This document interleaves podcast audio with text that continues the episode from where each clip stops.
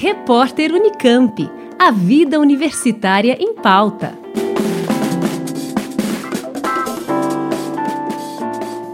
As abelhas jataí, importante espécie polonizadora sem ferrão, são muito comuns na Mata Atlântica. Mas no Brasil, as paisagens tropicais estão mudando rapidamente. De acordo com dados do Atlas dos Remanescentes Florestais da Mata Atlântica de 2020 2021, desenvolvido pela ONG SOS Mata Atlântica, são perdidos 2 hectares e meio por hora da floresta devido ao desmatamento e à expansão agrícola. Como consequência, ocorre a fragmentação e até mesmo a perda de habitats naturais de diversos animais, incluindo as abelhas dessa espécie. Pensando em garantir a sobrevivência e a prestação de serviços de polinização das abelhas jataí, pesquisadores da USP em Piracicaba analisaram, pela primeira vez, como a ação do homem atua na diversidade genética e no fluxo gênico dessa espécie, tida como um dos principais polinizadores nativos do Brasil. Embora a cobertura florestal tenha influenciado negativamente a variabilidade genética das populações de abelha, importante para a biodiversidade, os resultados do estudo mostraram que as alterações na paisagem não tiveram um efeito no fluxo gênico das jataí, o que indica que a espécie consegue se dispersar em ambientes alterados pelo homem. A pesquisadora que liderou o estudo, Marcela de Matos Barbosa, da Escola Superior de Agricultura Luiz de Queiroz, da USP em Piracicaba, explica. Nós observamos que a pouca quantidade de floresta diminui a diversidade genética da abelha jataí, provavelmente por conta da pouca oferta de recursos necessários para manter a população diversa geneticamente, né? E esses recursos eles são refletidos tanto em locais para alojar a colônia, para alojar os ninhos, quanto é, em fontes de alimentos disponíveis. Contudo, ao considerar uma escala mais ampla da paisagem, observamos que a jataí ela consegue manter a troca de genes, ou seja, o fluxo gênico, entre as populações. Então, nosso resultado, nossos resultados indicam que a jataí ela pode se deslocar facilmente por paisagens heterogêneas e alteradas pelas ações humanas.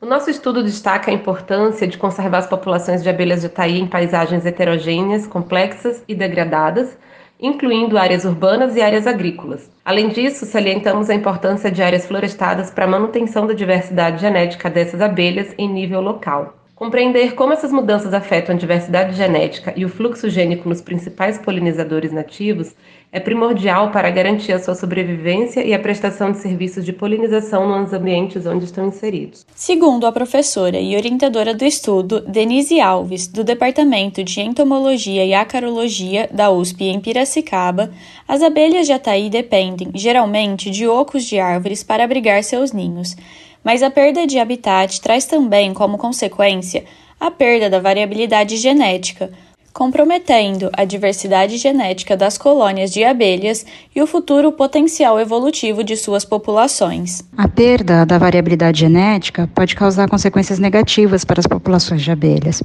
Por exemplo, os endocruzamentos, né? Esses ocorrem quando há acasalamentos entre indivíduos com determinado grau de parentesco. Então, esses endocruzamentos aumentam as chances de, de, de doenças genéticas. Então, as intensas mudanças da paisagem, que são causadas de forma muito rápida e extensa pelas ações humanas, acarretam na redução de áreas de floresta. Então, além dessa redução em tamanho, os fragmentos de florestas eles ficam é, isolados uns dos outros e por vezes muito distantes uns dos outros. E dependendo da distância entre esses fragmentos, as abelhas não conseguem voar até lá. E assim os acasalamentos entre as rainhas e machos de populações distintas são dificultados, o que aumenta a o que aumentam as chances de ocorrerem acasalamentos entre parentes o endocruzamento. Né? Então, dessa forma, é importante entender os elementos e os fatores que contribuam, contribuem para esse isolamento florestal e, consequentemente, sua influência na variabilidade genética das populações das abelhas. O estudo foi realizado em fragmentos da Mata Atlântica no estado de São Paulo. Após a coleta de dados, foi utilizada a técnica de sequenciamento de nova geração para identificar a variabilidade genética das abelhas, que permite sequenciar o DNA de forma muito mais rápida e barata. Segundo Marcela, com essa técnica foi possível identificar a variabilidade genética das abelhas e avaliar outros parâmetros genéticos também importantes para as populações dessa espécie. O estudo ele foi realizado em oito fragmentos de floresta da Mata Atlântica Esses fragmentos estavam situados no corredor Cantareira Mantiqueira, no estado de São Paulo. A seleção desses fragmentos ela foi feita baseada em um gradiente de cobertura de floresta. Ou seja, a gente pegou um gradiente, a gente selecionou os fragmentos buscando pegar esse gradiente que foi de 10% a 69% de floresta. E também a gente é, selecionou essas áreas baseado nos tipos de uso do solo, como agricultura, pasto e cidades.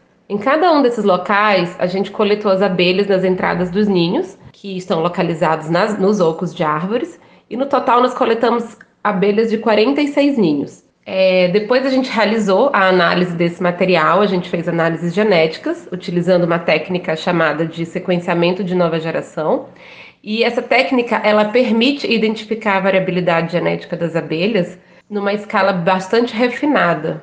Nós ouvimos a professora Denise Alves e a pesquisadora Marcela de Matos Barbosa, da Escola Superior de Agricultura Luiz de Queiroz, da USP em Piracicaba, que falaram de um recente estudo acerca do impacto de paisagens modificadas por ações humanas na diversidade genética das abelhas de Ataí, principais agentes polinizadores nativos. Brenda Marchiori, Rádio USP.